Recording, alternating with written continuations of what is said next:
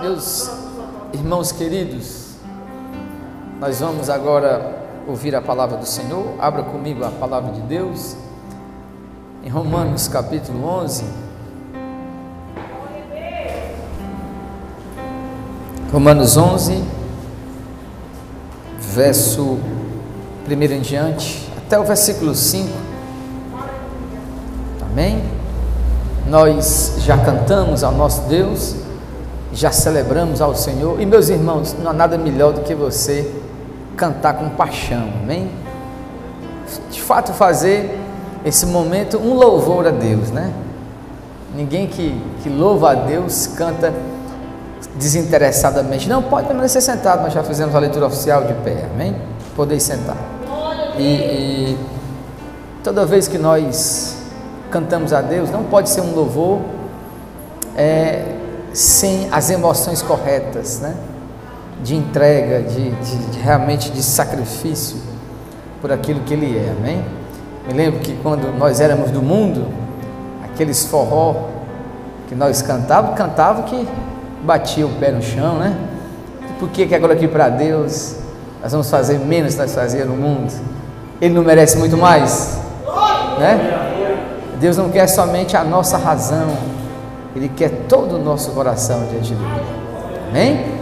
Meus irmãos queridos, fechemos nossos olhos, façamos mais uma oração, pedindo a Deus que abra a nossa mente para que possamos ouvir o que Ele quer.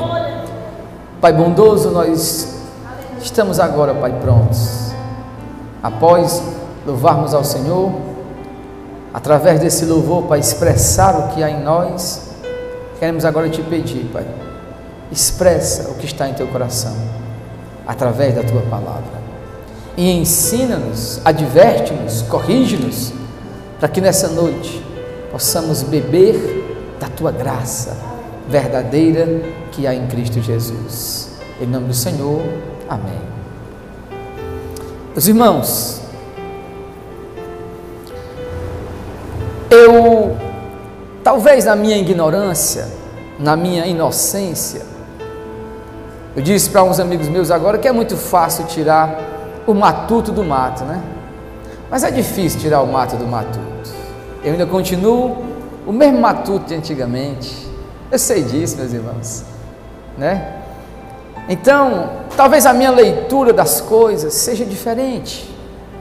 Talvez eu leia o que está acontecendo hoje no mundo de maneira muito bíblica. Talvez outros especialistas ou pessoas que talvez tenham mais capacidade intelectual, cultural, que eu não tenha, possam ler diferente. Mas o que eu tenho sentido do Espírito Santo, o que eu tenho ouvido da parte de Deus, as impressões que eu sinto daquilo que Deus de fato quer na Bíblia. Porque até hoje eu me mantenho firme na convicção de que só a Bíblia é a palavra de Deus. Então, às vezes, o que eu leio, o que eu vejo nas páginas da Escritura, são as lentes com a qual eu leio e interpreto o que acontece no mundo. E, e as coisas acontecem de tal forma agora que algumas pessoas começaram a criticar o movimento evangélico, e isso eu não tenho nada a ver com eles. O meu problema é quando os próprios evangélicos eles não entendem o que, estão, o que está acontecendo, eles não fazem a leitura correta, eles não se aproximam da Bíblia para entender o que foi que aconteceu. Aí se procura pela internet uma teoria da conspiração, uma teoria disso, um negócio que explica, sem precisar e sem notar que Deus está no controle de tudo. Porque é muito fácil você explicar o Covid dizendo só assim: foi uma pessoa que comeu um morcego na China e aí deu isso tudo, a culpa é, é, é do chinês. Mas isso é muito fácil. Mas isso não explica tudo, isso gera uma pergunta ainda maior. E por que que Deus, sabendo de tudo isso, não fez logo a cura? E por que que não foi assim, assim? Aí começa assim os porquês. Mas quando eu leio nas páginas da Bíblia, a maneira como Deus trabalhou, a maneira como Deus trabalha ainda hoje em nossas vidas, pois não mudou o tratamento, mudou as épocas, mudou o cenário, mudou os atores, mas a peça central é a mesma. É a vida do povo de Deus se relacionando com este grande Deus. Deus tirou o povo lá do Egito, levou para uma terra que manava leite e mel. Lá naquela terra que manava leite e mel, o povo pecou. Ficou cativo dentro de casa. Parecia uma quarentena. E cada vez Deus aparecia e se revelava para aquele povo. Mas hoje, meus irmãos, e aqui eu digo isso para nós. Hoje nós precisamos ouvir novamente, não o que as pessoas dizem sobre nós. Nós já estamos muito cansados das interpretações das pessoas sobre a gente, né? Eu estou. Recentemente agora, o Luciano Huck comentou sobre o novo ministro da Educação, que é um cristão dizendo o seguinte: que ele deixe as suas crenças religiosas em casa. Porque ele acha que a nossa fé não pode chegar ao espaço público. Porque ele é um ignorante. Ele precisaria vir para a escola dominical aprender a verdade. Ele não sabe. Ele é mais uma marionete no sistema do mundo que não sabe como fazer as coisas. Mas aí eu volto a, a, esta tecla porque ela é importante. E quando nós não entendemos isso, e quando nós queremos outra explicação, então chegou a hora de pararmos de ouvir o que as pessoas dizem sobre o que está acontecendo.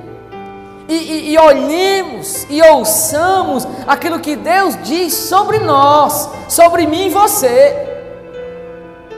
E tem um cenário aqui na Bíblia que é muito parecido com este agora. Acompanhe comigo. Eu escolhi a passagem de Romanos 11, 11 porque ela é, já é a interpretação do apóstolo Paulo para nós do que aconteceu no passado. Houve uma época, meus irmãos, em que aconteceu essa história e Paulo começa assim: pergunto. Ele faz uma pergunta aos seus interlocutores: Por acaso Deus rejeitou o seu povo? De modo nenhum porque eu mesmo sou israelita da descendência de Abraão, da tribo de Benjamim. Algumas pessoas estavam questionando o que estava acontecendo com Israel. E alguns cristãos daquela época podiam dizer: Mas Israel foi rejeitado para que o evangelho chegasse até a nós. E Paulo disse: De modo nenhum. Deus jamais rejeita o seu povo. Deus pode julgar seu povo, Deus pode realmente trazer um mal ao seu povo, mas Deus não rejeita o seu povo. Um pai disciplina um filho, a mãe bate no filho, o pai coloca ele de castigo, o pai então passa alguns dias indiferente ao filho, mas jamais rejeita o filho. E Paulo começa a argumentar a partir de uma situação extraordinária. Porque houve um tempo na terra de Israel em que, meus irmãos, a nação inteira se tornou de uma idolatria profunda. Eles seguiram e adoraram a Baal, que era o Deus. Era um negócio horrível, Baal, mas é mais ou menos assim. Era o Deus que mandava a chuva, a fertilidade, né? Como naquele tempo não havia as indústrias, então o homem trabalhava onde? No, no solo, né? E nos mares. Então eles seguiam a Baal, porque Baal era o Deus da fertilidade que enviava a prosperidade sobre a terra. E Israel seguiu ao Baal, adorou a Baal, a ponto então de Deus tomar então as rédeas. Lembre-se disso, ó. Eu disse para você que Baal era o Deus da fertilidade, amém? e que a chuva era sinal de que Baal tinha enviado fertilidade para a terra e a terra ia brotar, ok? Então Deus não aguentou mais a situação e disse: Pois eu vou mostrar quem sou eu, ou quem eu sou. E Deus então pega a Elias e diz: Elias, profetiza. Aí o Elias aparece na história e diz: Ó, pois não choverá mais em Israel. Ora, quando acabou a chuva em Israel, ficou mostrado quem é Deus: Baal ou o Senhor? O Senhor. Porque agora eles podiam fazer o que quisessem, não choveu sobre Israel. A mulher que comandava a nação, que não era um homem, o Acabe, uma mulher chamada Jezabel. Jezabel então mandou um recado: Ei, todo mundo vá atrás de Elias e traga a cabeça de Elias. Eu quero Elias morto. E Deus então diz: Elias, vá lá para o ribeiro, se esconda lá. E ele estava lá, meus irmãos. E Deus ordenava a dois passarinhos, ia trazer carne para ele. Qual foi os passarinhos? Os corvos iam lá e traziam a carne para Elias. Como três anos ele profetizou que não haveria chuva, então foi normal que o rio secasse. Deus chega para Elias, agora sai do rio e vai para a casa de uma viúva. A viúva pronta para poder morrer. Ia fazer ali só mais um bolo de farinha, ia morrer de fome mais o filho. Elias chega, meus irmãos, à porta da casa da mulher, bate, conversa com ela e diz: O que, é que tu vai fazer? Ela diz: Um bolo para meu filho, vamos comer e morrer. E Elias, debaixo da autoridade de Deus, olha, se o Senhor, que já disse que o céu não dá mais um pingo d'água, não é também poderoso para fazer azeite multiplicar na panela? O texto diz que Elias diz: Faça um para mim primeiro. A mulher diz: Como assim? Se eu vou comer e morrer? Mas ela creu. Aleluia. Entenda. Na época de escassez que essa mulher viveu, ó, não tinha previdência, não tinha ajuda dos 600 reais. Aquela mulher só tem farinha e azeite ela deixou de ser fiel ao Senhor? Ela ouviu a voz do profeta, ela creu na voz do profeta e ela fez conforme está escrito. Ela fez o bolo, meus irmãos, e diz o texto que o azeite se multiplicou e a farinha não acabou que Elias foi sustentado pela viúva, porque no reino de Deus, na dinâmica do reino de Deus, não é quem tem mais quem sustenta, sustenta quem tem menos, porque é ali que Deus se revela, a glória vai para Deus, o caráter de Deus se revela, a nossa alma se alegra e o reino de Deus se engrandece sobre a terra. Porque é muito fácil quem tem mais prover. E ele pode dizer: Foi o meu dinheiro foi a minha farinha, foi o meu azeite. Mas Deus inverte a ordem. Deus inverte a ordem. Deus confunde os grandes. E o texto sagrado diz então que eles comeram. Até o ponto então do Senhor dizer: Elias, agora vai e te apresenta diante de Acabe, o rei. E Elias foi. Quando Elias ia pelo caminho, um dos mensageiros de Acabe encontrou Parecia muito com, com, com o Arivan. Encontrou e disse: Mas o que é que tu está fazendo aqui? Eu não estou né, guardando os homens de Deus e tu vai se apresentar. Ele vai dizer para o rei que eu vou estar lá no Monte Carmelo. Ele pode me encontrar lá. E ele foi. Marcou-se o dia. Acabe enviou, meus irmãos, os seus profetas. Elias chegou e para começo de conversa é Deus quem toma a dianteira, amém? Nunca é o diabo que faz nada, não. Nem, lembra no caso de Jó? O diabo vem rodeando a terra, mas é Deus quem diz: de onde é que tu vem? Amém? É Deus quem sempre toma a dianteira em tudo. Ele nunca é pego de surpresa. Aí chega o Acabe, Elias diz: Vamos fazer o seguinte, vamos acabar essa conversa agora logo. Todo Israel se juntou lá no Monte Carmelo. Elias diz: Ó, vamos fazer aqui dois altares faz um altar de Baal, eu vou fazer aqui o meu, vamos fazer aqui, e o Deus que responder por fogo e consumir aqui o holocausto é o Deus verdadeiro. Mas olha a ironia, como é que Baal, que já não mandava um pingo d'água, né? Há três anos ia mandar menos fogo.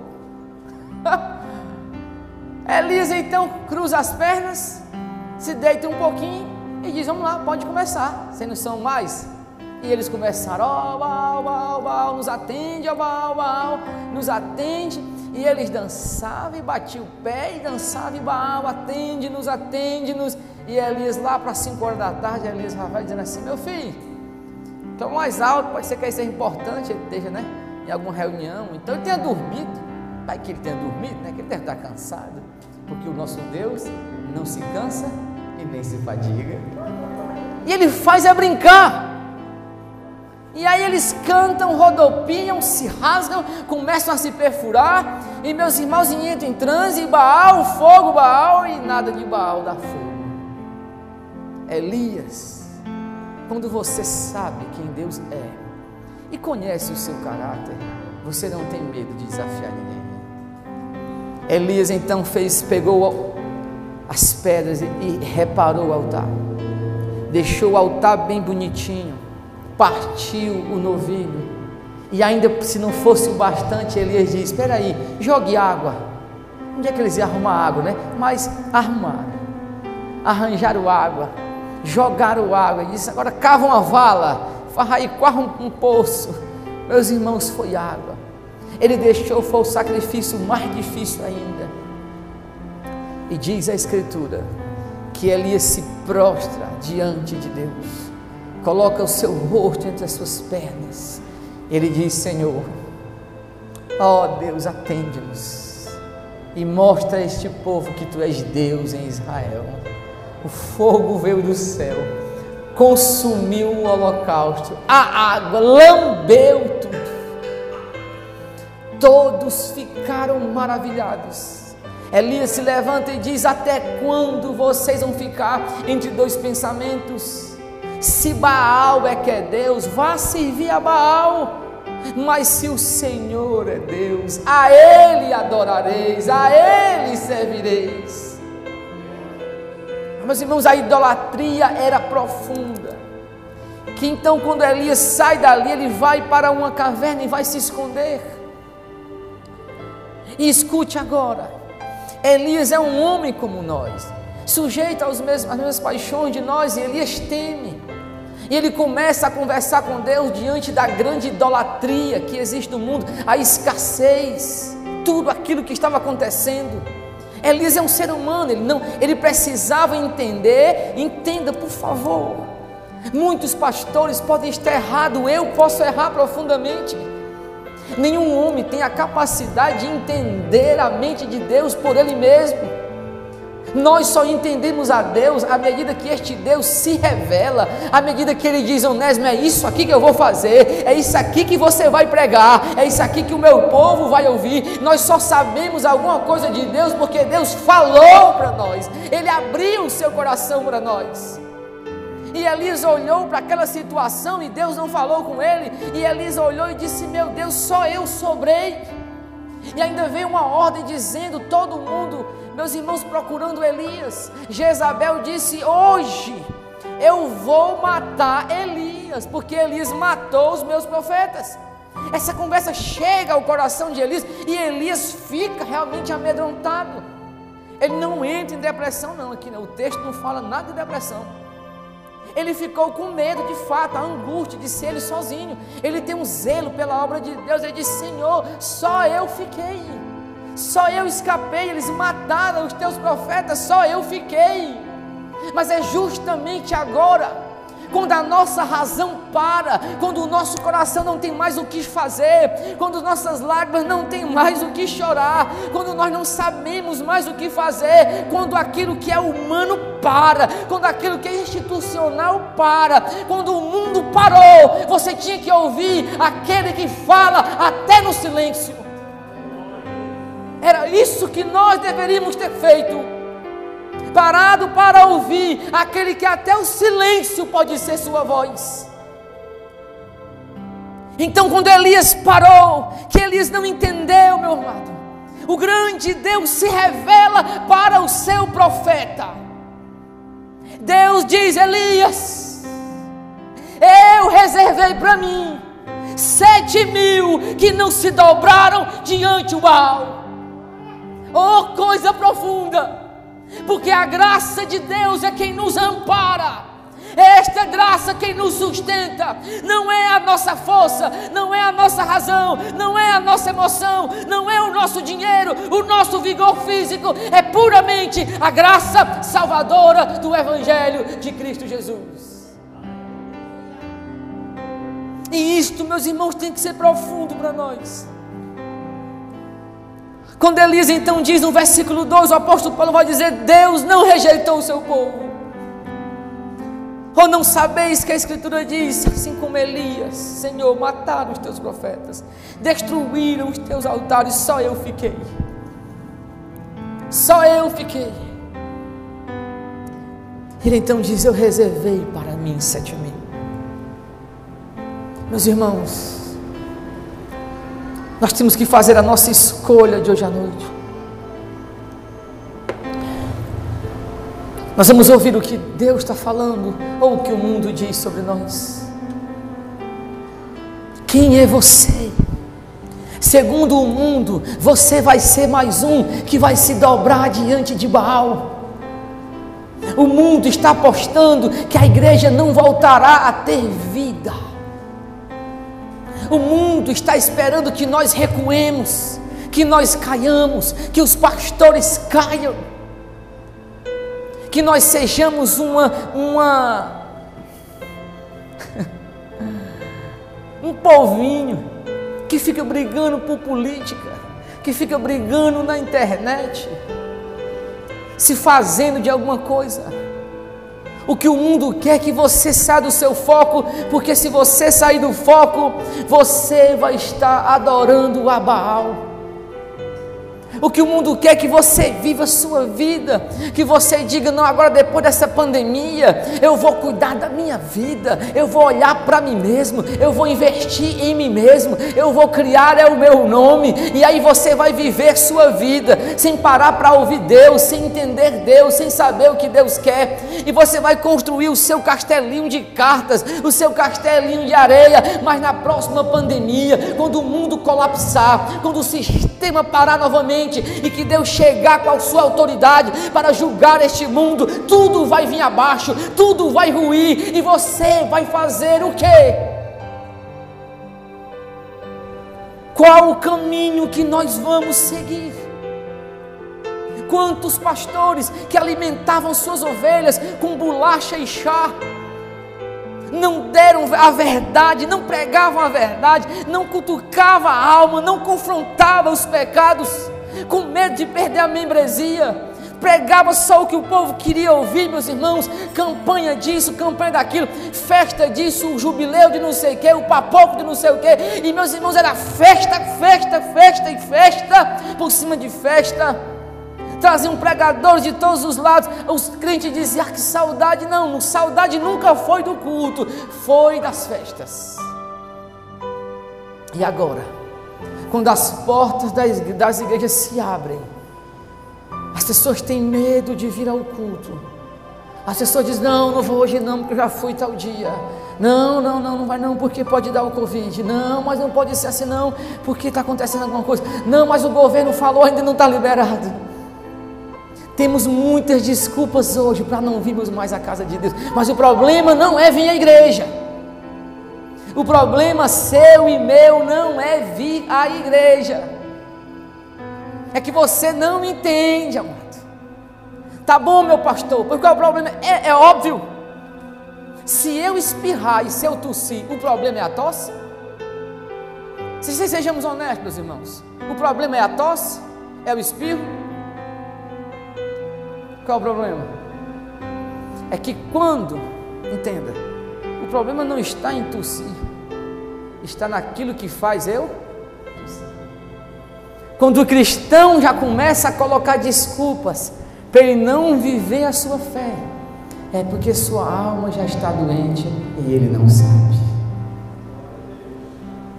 Quando ele encontrou as desculpas e agora se encaixou com ele, ele já está doente e ele não sabe. Quando alguém diz, meu pastor, mas tome cuidado, pastor é isso, pastor é aquilo, pastor não pode ser assim, pastor tem que ser assim, nós temos que fazer dessa forma, não, mas a sua alma já está doente e você não sabe. Porque eu lhe pergunto, meu irmão, Mais uma vez, o problema não está em vir, está em algo mais profundo. Aonde está a sua sede por Jesus? Aonde está a sua adoração? Aonde de verdade está o íntimo do seu coração?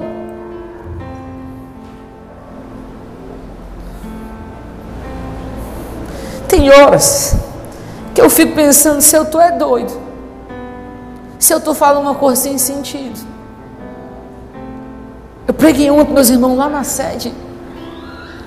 Meu coração parecia que ia parar. Porque parecia que eu estava pregando só para os bancos. Eu aqui falando uma coisa que podia mudar o mundo inteiro, que é o Evangelho. Eu fico no meu coração com esse quebrantamento. Mas aí eu lembro, meus irmãos,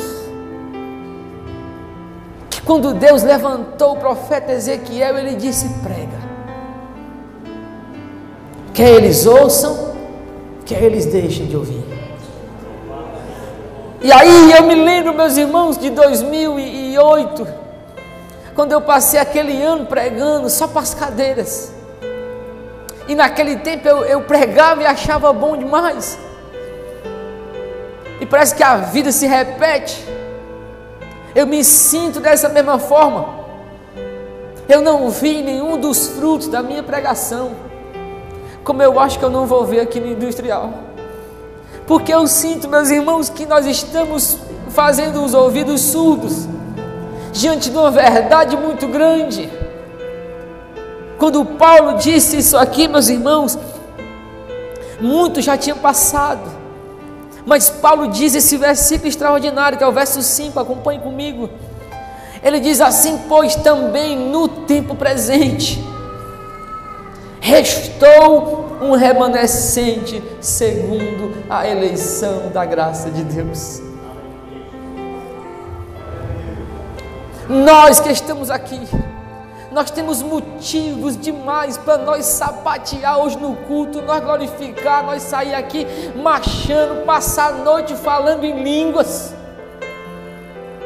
Porque se nós não caímos, se nós não nos prostramos a Baal, se nós não nos prostramos a esse sistema político corrupto, se nós estamos aqui hoje à noite, mesmo mascarado como vocês estão, é porque houve em nós uma operação da graça de Deus que sustentou tua vida, sustentou minha vida e quer nos alavancar para mais perto do nosso Deus.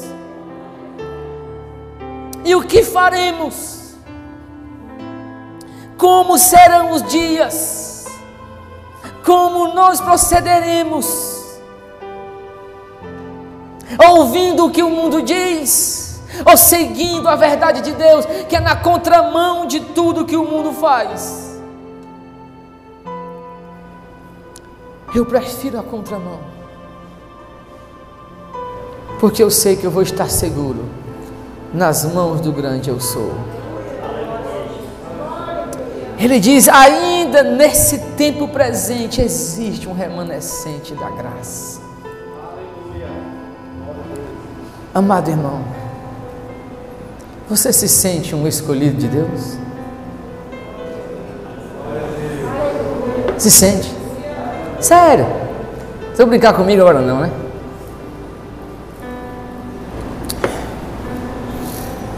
Você se sente um escolhido de Deus? Você sabia que um escolhido não tem vontade própria? Você sabia que o escolhido não vive os seus próprios pro projetos? Você sabia que você pode ser escolhido por uma obra muito difícil? Você sabia disso? Então, quando você diz assim, eu sou escolhido, tenha cuidado. Pode ser que seja um escolhido para uma coisa muito séria. É uma coisa muito séria.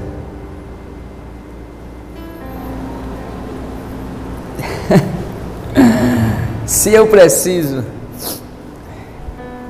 fazer uma obra difícil, digamos que eu preciso fazer um poço artesanal.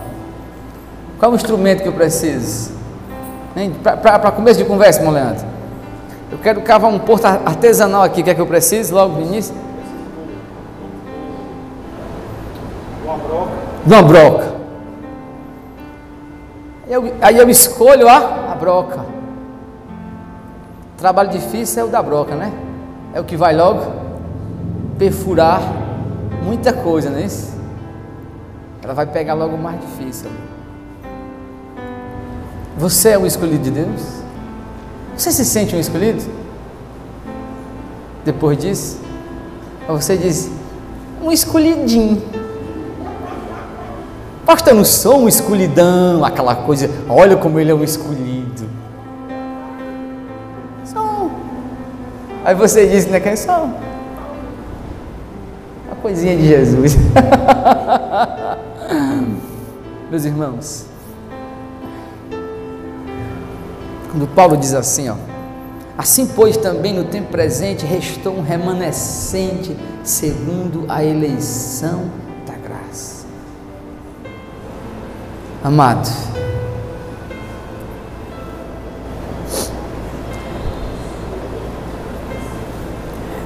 eu prefiro.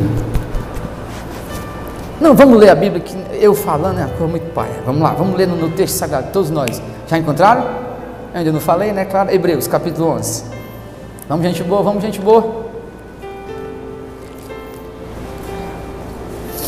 É isso aqui que eu quero que você entenda. O escolhido vai ter esse sentimento aqui. Amém, mestre Pedro? Ou não?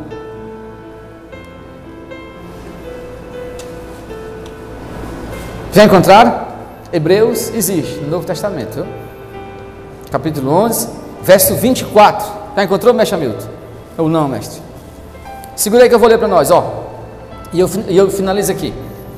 Pela fé, Moisés, já adulto, recusou ser chamado filho da filha de Faraó, escolhendo, escolhendo, pelo contrário, ser maltratado com o povo de Deus, em vez de experimentar por algum tempo os prazeres do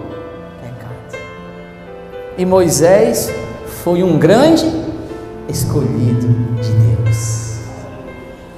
O que é que você tem que fazer? Você é um escolhido de Deus? Pois escolha isso. Prefira.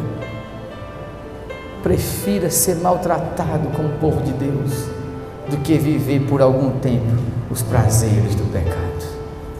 Eu sinto tentações enormes virão ao nosso coração quando muitas coisas se normalizarem. Eu sinto, meus irmãos, as pessoas querendo desfrutar a vida, aproveitar o tempo perdido. Ora, meus irmãos, se você não aproveitou esses 100 dias de quarentena, você vai querer experimentar o mundo agora em duas, três semanas? Não é tempo de nós desfrutar não é tempo de nós parar em nossa fé. Não é tempo de nós dizer, não, eu vou cuidar mais de mim. Pelo contrário, o tempo agora é de cuidar do nosso coração. Eu estava aqui agora há pouco meditando, eu mesmo, eu precisava meditar eu mesmo. Quando Pedro começou a pregar, eu fui ali para trás. Eu disse: Deus fala comigo, meu coração está. E Deus falou comigo, meus irmãos. Aquela chibatada que só Deus sabe dar, amém? Provérbios 24, versículo 11: Se te mostrares frouxo no dia da angústia, tua fé é pequena. Eu digo sim, Senhor. Quem é que está mais aqui mais com medo de nada? Deixa o mundo se acabar. Amém? Por quê? Porque eu confio. Eu creio. Aquilo que Deus falou comigo agora há pouco é a mais profunda verdade. Eu precisava ouvir isso. Nós precisamos ouvir estas verdades de que é melhor nós vivermos na escassez aqui do que desfrutar dos prazeres do pecado. É melhor servir a Deus, é melhor continuar louvando, é melhor continuar cantando, é melhor continuar sofrendo diante do Senhor, é muito melhor servir ao Senhor, é muito melhor estar entregue ao Senhor, é muito melhor servir as pessoas, viver para a glória de Deus, saber que Deus caminha ao meu lado, que Ele vai junto a mim, que Ele me escolheu para essa obra. O diabo pode dizer o que ele quiser da minha vida, que eu sou besta, ignorante, que eu sou feio, que eu falo ruim, que eu sou gago, que eu sou pobre, que eu não tenho casa própria. Ele pode dizer dizer o que ele quiser, mas ele não pode dizer que eu não sou filho daquele que vive e reina para sempre. Ele pode tirar tudo do mundo, mas não tira a minha identidade. Ele não pode mudar o meu DNA. Eu nasci de Deus e eu vou para Ele. Nada pode me parar. Hoje você sai daqui hoje à noite com essa palavra, reconhecendo quem você é, a escolha de Deus na sua vida e a sua escolha de viver para a glória de Deus, de estar ao lado do Senhor, de caminhar ao lado daquele que vive e reina para sempre. Você não pode ser outra coisa menos do que isso. O diabo pode fazer o que ele quiser com o mundo. E nós vamos ver no, no, Apocalipse né, o que ele vai fazer, né? Interessante é que neste jogo nós já entramos só para cumprir tabela, mesmo? Você sabe o que é isso, né? Cumprir tabela? Né? Ou não? Pedinho sabe o que é, não é isso? O campeonato já acabou, nós já vencemos, mas ainda falta mais uns quatro jogos, né? A gente vai só para cumprir, porque segundo a Bíblia, eu e você somos mais do que vencedores. Aleluia! Glória a Deus! E que nos fez vencer? Paulo diz: segundo a eleição da graça, Deus nos escolheu em Cristo Jesus, o eleito de Deus. Duas aplicações para nós e nós vamos para casa. Agora, quem quiser ficar numa vigília comigo até meia-noite, diga amém. É, vocês brincam bem direitinho, né? Eu gosto disso. Primeira coisa, depois que eu sei, entenda, a mesma faca usada pelo cozinheiro para cortar uma carne e as verduras e fazer um bom prato, pode ser usada para matar uma pessoa, amém? Então escute bem. O que o diabo quer é desviar você da sua função.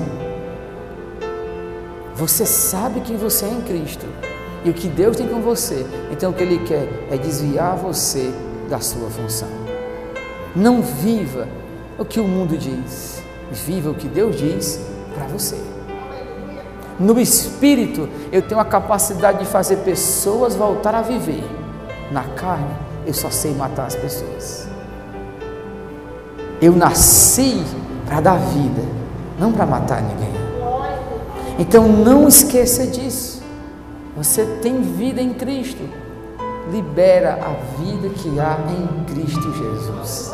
Não te envergonha de falar do teu Deus, de falar do que Deus tem feito por ti, em nome do nosso Senhor. Amém? E a segunda coisa, e eu finalizo aqui, irmãos, eu creio piamente, plenamente, como dizem, que é justamente nesses momentos de agonia, de angústia, de solidão, ansiedade bruta que sai do coração, que Deus tem preparado uma grande intimidade para todos aqueles que o buscam. Amém?